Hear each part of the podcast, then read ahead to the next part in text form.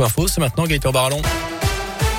Bonjour Jérôme, bonjour à tous. À la une, les colis n'arriveront pas forcément chez vous. Aujourd'hui, les facteurs chargés de leur livraison débraient ce jeudi à saint avec un piquet de grève installé devant le centre de distribution rue Delory depuis une heure près de Moreno. La CGT dénonce des surcharges de travail et un manque de reconnaissance de la part de la direction. D'après le syndicat, plusieurs communes seront impactées par cette non-distribution des colis.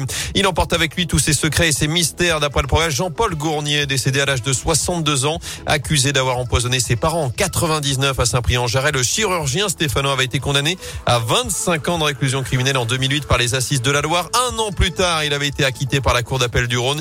Il avait ensuite sorti un livre, L'innocence empoisonnée, pour dénoncer son calvaire judiciaire. Dans l'actu également, un TGV sur deux, demain dans le sud-est, notamment dans la région. Grève confirmée à la SNCF. Les négociations entre syndicats et direction n'ont pas abouti hier, juste avant le coup d'envoi des vacances de Noël.